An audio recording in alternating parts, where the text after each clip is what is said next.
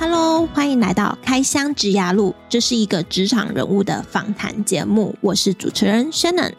这个节目主要是透过来宾分享他们的职涯如何从学校毕业后走到目前的职位，以及主持人我自己过去的学经历经验，来协助正在找工作的社会新鲜人，或是对职涯迷茫毫无头绪的人一些方向。相信很多人都对机师这个工作知道，他们就是开飞机的，但应该很多人都不知道机师是如何去养成的，还有他们在他们背后是如何培训出来的。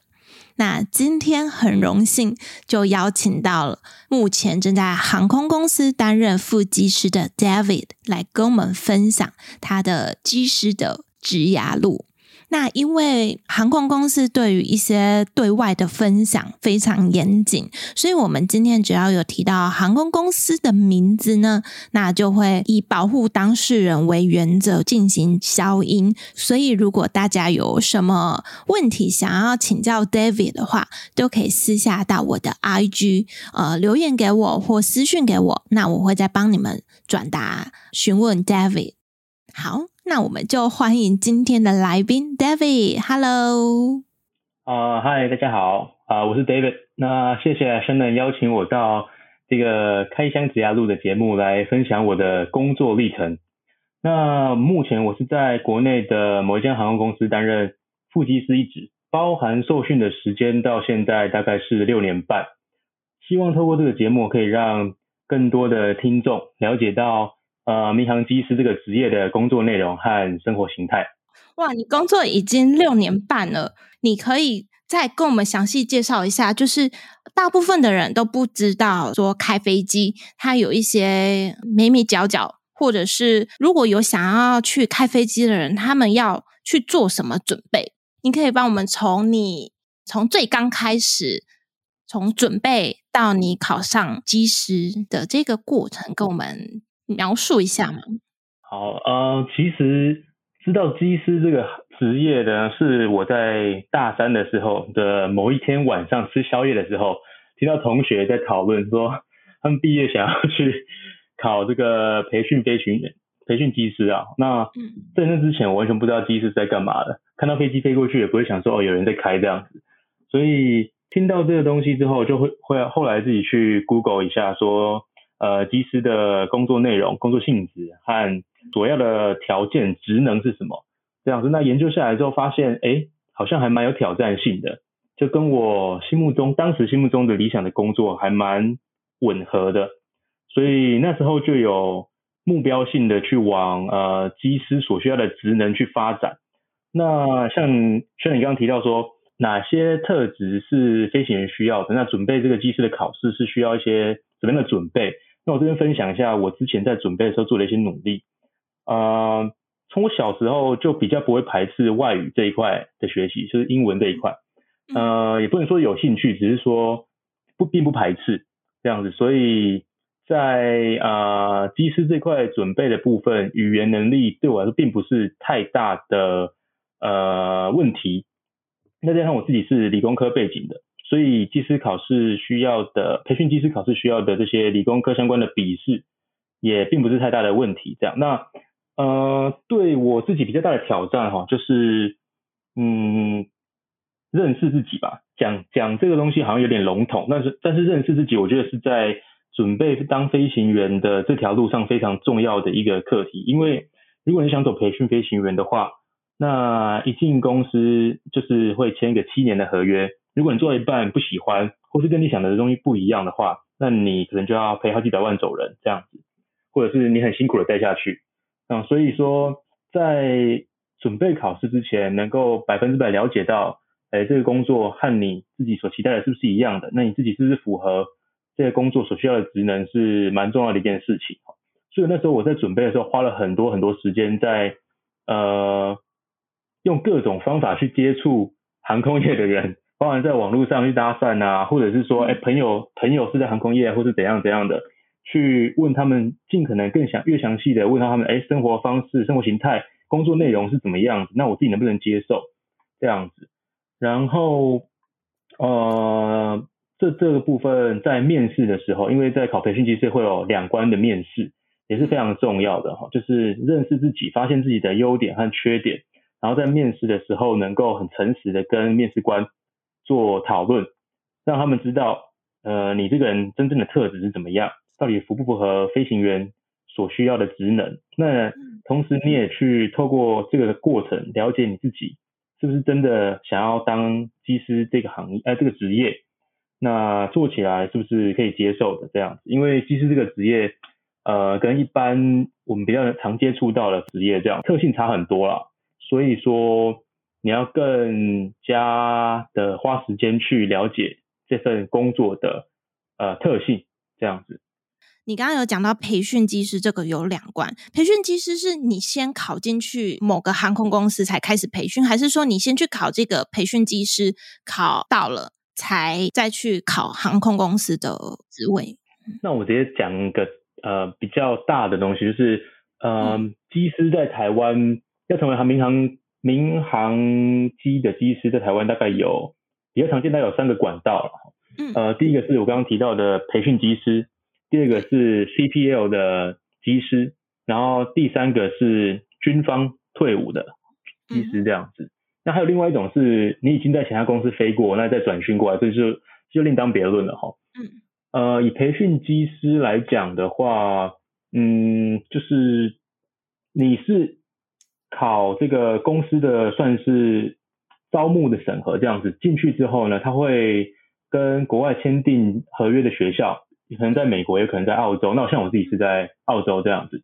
那送去那边受训，为期大概是八个月到一年或一年多不等，那看每个人情况，还有学校的受训的这个进度快慢啊，还有天气有影响等等的，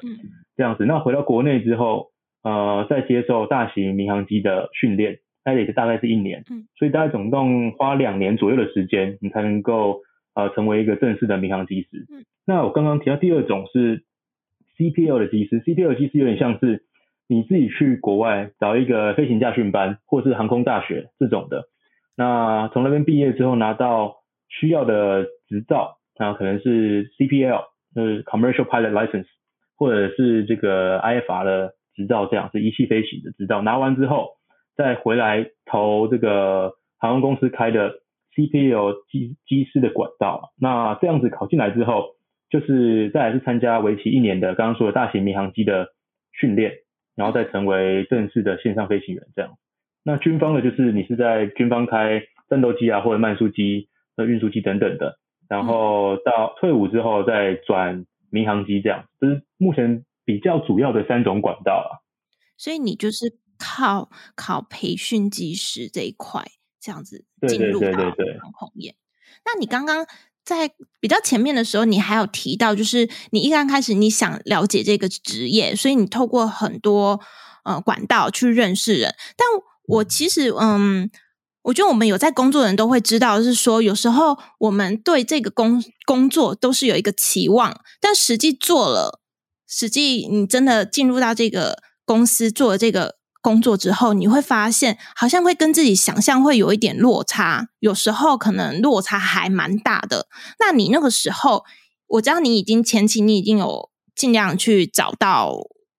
嗯，找人去咨询、去询问了。那你实际去当了技师之后，你有没有发现还是跟你想象中有落差？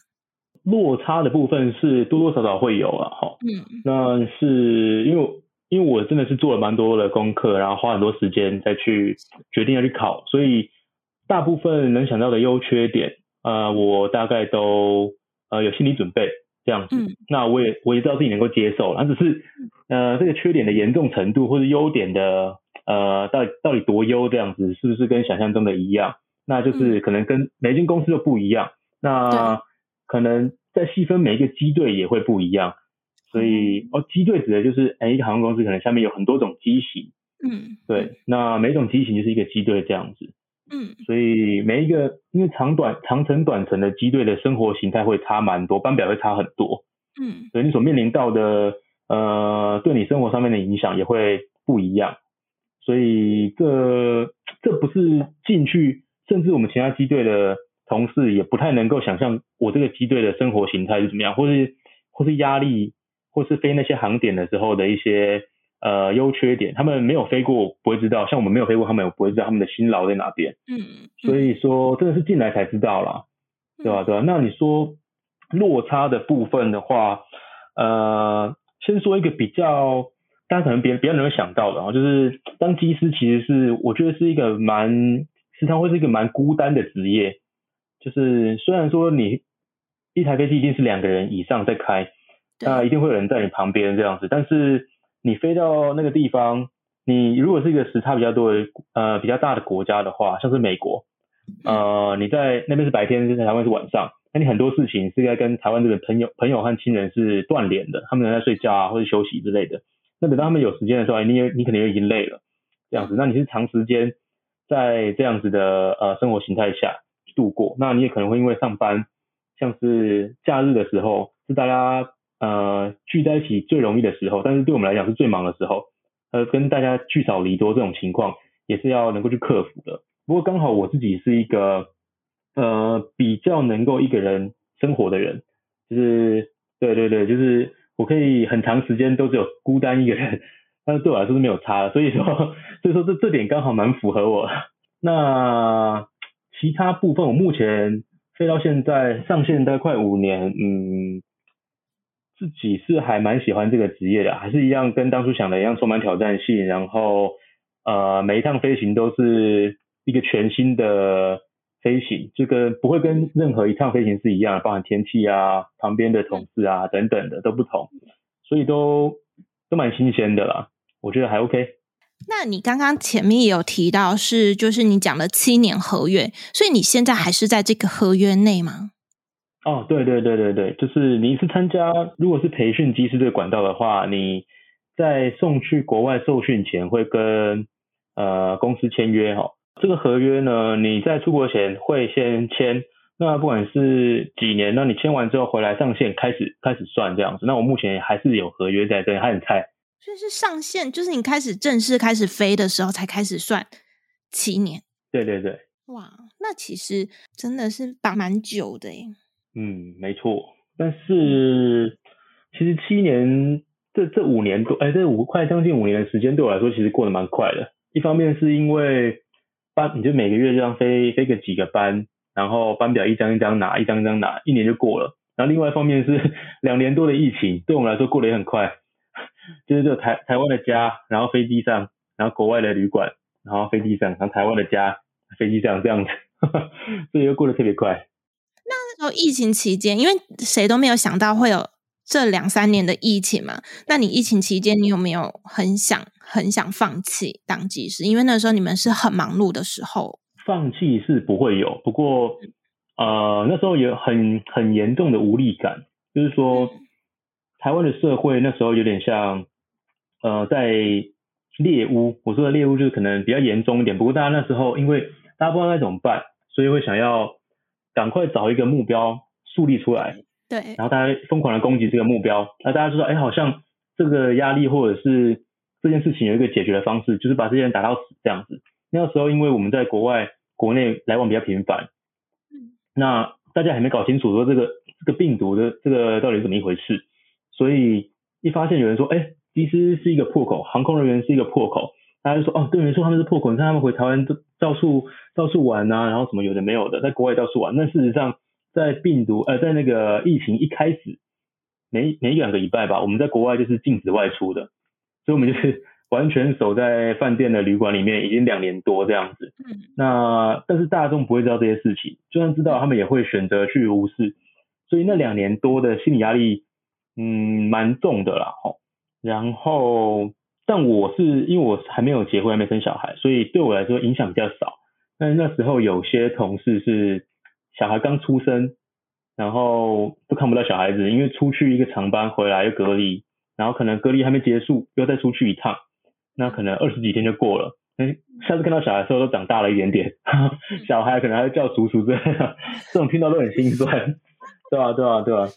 所以要放弃是不会，但是很希望。但是就是很希望说，大家大家在投注在台湾国内医疗人员的那些关心或者是爱心，可以可以将心比心，或者是比较有 呃，就是同理心的放在我们身上，因为我们也是 为了台湾的这个岛在做在做努力，对啊，对。我们送的也是大家的物资啊，那疫苗啊，或者是大家网购的东西，都是我们送回来的。嗯，对啊，对，真的辛苦了。那现在解封了，应该就好多了吧？还可以，还可以。中场休息时间，来跟大家分享一个好消息，就是我们节目有提供免费三十分钟的一对一职涯咨询或履历健检服务，让我尽我的小小力量帮助到你。那如果有需要参考的话，请看这一集的 show notes 节目资讯栏。如果你还没有 follow 我的 IG 账号，请记得去追踪一下，也可以到我的网站上看 Podcast 文字档哦。网站的网址是 curatingworklife.com，IG 账号是 curating 点 worklife。跟我们分享一下你一天执勤的日常，嗯，就是前置作业准备，然后到你们真的呃上飞机，然后还有后续的一些会做的事情。好，那如果以这一个长班来讲好了，嗯、呃，通常我们上班的时间很不固定，二一天二十四小时都有可能是要你报到的时间。嗯，呃、我们机队是很。很频繁的会在半夜出勤，就是两三点、三四点、四五点，半夜的三四点钟去报到。所以，呃，第一件事情就是要先调整一下作息。嗯、呃，你知道明天是四点半，早上四点半要报到的班，或者三点半要报到的班。那我自己是会抓个至少要睡六小时以上，嗯，在起床的时间就要睡六小时以上，这样子，那就回推六小时。那我习惯在报到前两个小时到两个半小时前起床做准备。这样子，那以四点半来讲，我可能会两点半起床，那回推六小时，这样大概是晚上的八点多就要睡觉。所以那一天的行程规划就很重要，就是哎，我不能太晚起床，那我要做一些让我在八点就想睡觉的事情，这样子。那通常我们呃，我起床之后可能会先梳洗一下，然后行李通常已经整理好了，然后把家里的植物再浇点花，浇点水啊。然后热热倒一倒，对不对？一年放个五六天、七八天的，对吧？然后打理一下，然后准备准备出门。然后通常会在呃报到前的四五十分钟到公司这样子。那到公司之后，会先看一下我们飞行计划。飞行计划包含我们今天出发时候的天气，然后机况啊、飞时多久啊等等，一路上航路上的可能遇到的气流。等等的，然后看一下机场、目的地机场和起飞机场的设施是不是都正常，大概就是这些事情啊。嗯，那等到报道时间到，我们就会在呃柜台这边，就是报到柜台这边，跟我们其他执勤的组员相认啊。因为每一次搭配的正驾驶或者是其他的同事都会不一样，所以你可能都没遇过，都没遇，还没有跟这个人搭配到过，或者是已经认识，那就比较好找。那如果是上班时间是那种七八点比较呃繁忙的时候，我们就会看到很多人在柜台那边说：“哎，请问你是哪哪位机长吗？哎，请问你是哪位哪位机长吗？”因为大家都不知道谁是谁，就在那边认亲。那 终于找到自己的组员之后，就一起检视一下飞行计划，然后再由机长去决定说：“哎，这一趟的航程是由谁做操作飞机，然后谁来监控飞机，这样是有任务分别的。”所以那接下来我们就会。从公司搭接驳车去机场，然后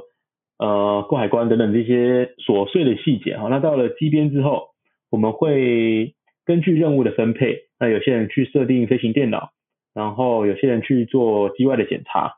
嗯等等的，然后再做一个呃起飞前的提示，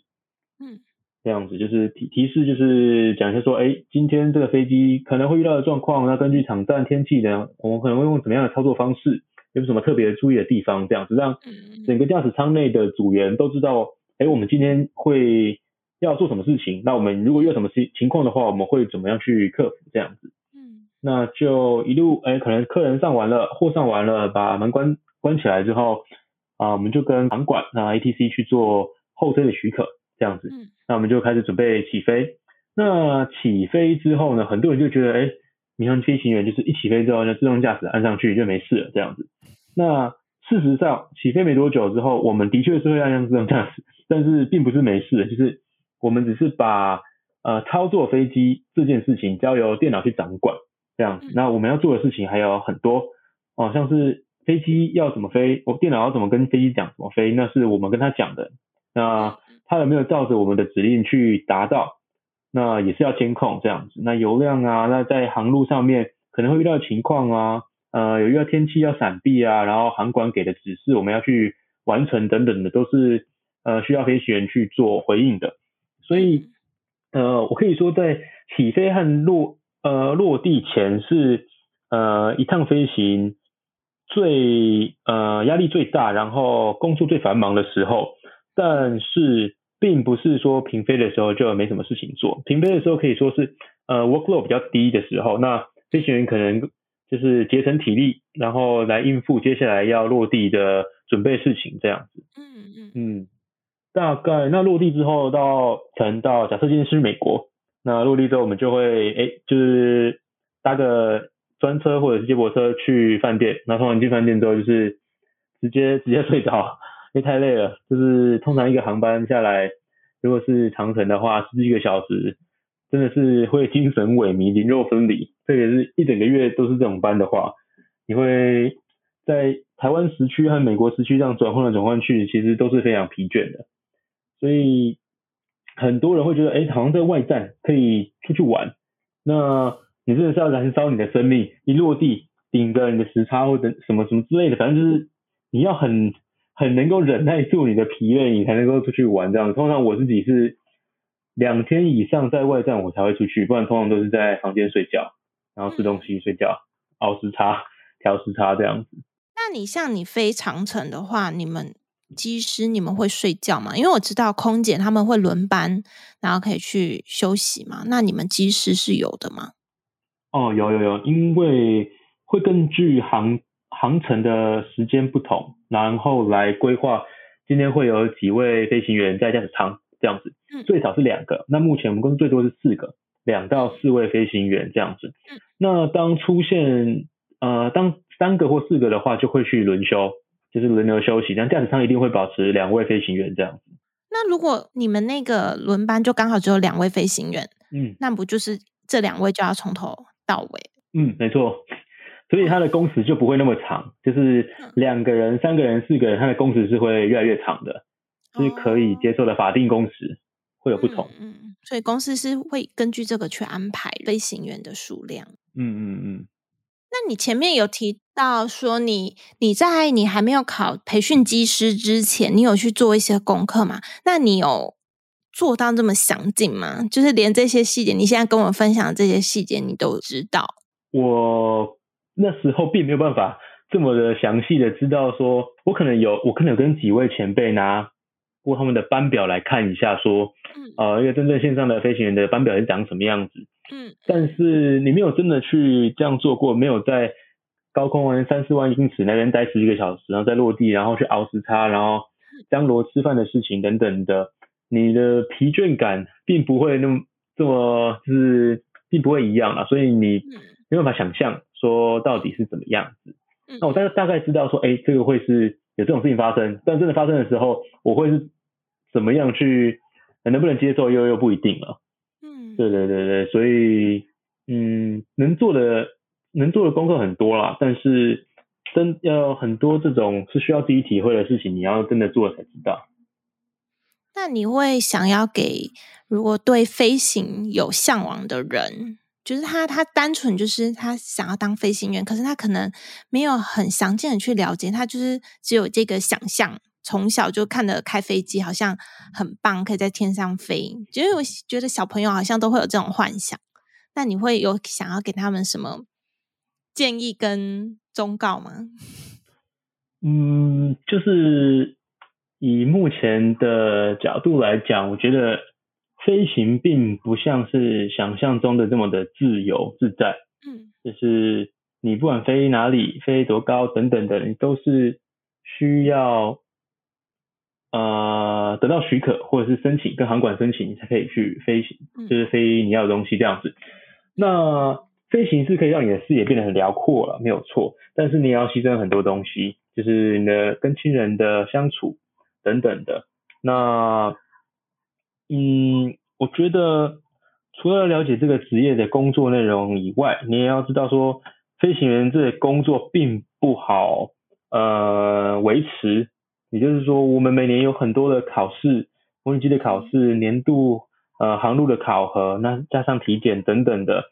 所以它是一个玻璃饭碗，并不是说你考上了就呃可以也是一劳永逸的感觉，并不是。所以它算是一个蛮高压的工作，这样子，它可以带给你很多好处，就是你有很多的机会可以走走看看，但是你也会付出很多，像是时差这种东西对身体的确是一个很大的消耗。就是时间久了，你身体会老的比其他同龄的人来得快，那你的睡眠品质也会因为不断的轮休和时差有所下降，这样子，所以并不是，嗯，并不是一个这么十全十美、光鲜亮丽的行业，嗯哦，那当然以收入来讲，算是算是还不错，可以维持一个家庭，然后。呃，正常的运作是没有问题的，但是说要让你透过这个行业大富大贵也是不太可能，就是，嗯，所以这个行业是蛮特别的一个职业。好，那呃，如果只是想要飞行的人的话，我建议小飞机是一个很好的选择，就是呃自己拿一张 PPL 的执照，就是 Private Pilot License 这张执照，也可以在假日闲暇之余去开小飞机，体验一下飞行的乐趣，那个才叫做。呃，体验体验真正的飞行啊，就是你操作飞机啊，然后嗯，自由度比较高这样子。那如果你是想要有一种背负一个使命的感觉的话，那民航机师再来考虑这样子，就是你每趟任务算是一个出一个任务这样子。嗯，对对对对对，大概大概是这样。好，那谢谢 David 今天的分享。这集就先到这边，那我们下一集 David 会继续再跟大家分享更多机师的心路历程，还有过去的学经历背景。在这边，我快速整理下本集的重点：第一，David 认为考培训机师前认识自己是一件很重要的事，要在考试前能够百分之百确定自己是否喜欢以及是否能胜任这个工作。在面试时，也能诚实的跟面试官讨论，确认自己是否符合机师这个职业。第二，David 分享，想当民航机机师有三种主要管道。第一种是考航空公司的培训机师，航空公司会安排培训机师到国外受训。第二种是自己到国外考取 CPL，就是商用飞行执照，考取后再应征航空公司。第三种是空军飞行员退伍后转到航空公司的民航机。第三，David 觉得当机师是个蛮孤单的职业，时常有时差要调整，所以作息跟家人朋友会比较不一样。但他自己蛮喜欢这个职业，也认为每趟飞行都是一个全新的任务与挑战。第四，David 建议喜欢飞机的人不一定要考机师当职业。也可以去开小飞机，因为民航机技师并不是一个铁饭碗，它也没有大家眼中那样光鲜亮丽。除了要时常复训以外，飞行的时差的问题，长期下来也会造成身体上的负担。最后，谢谢你听到节目的尾声，真的真的很感谢你愿意花时间听到这里。希望我的节目对你的职涯路有所帮助。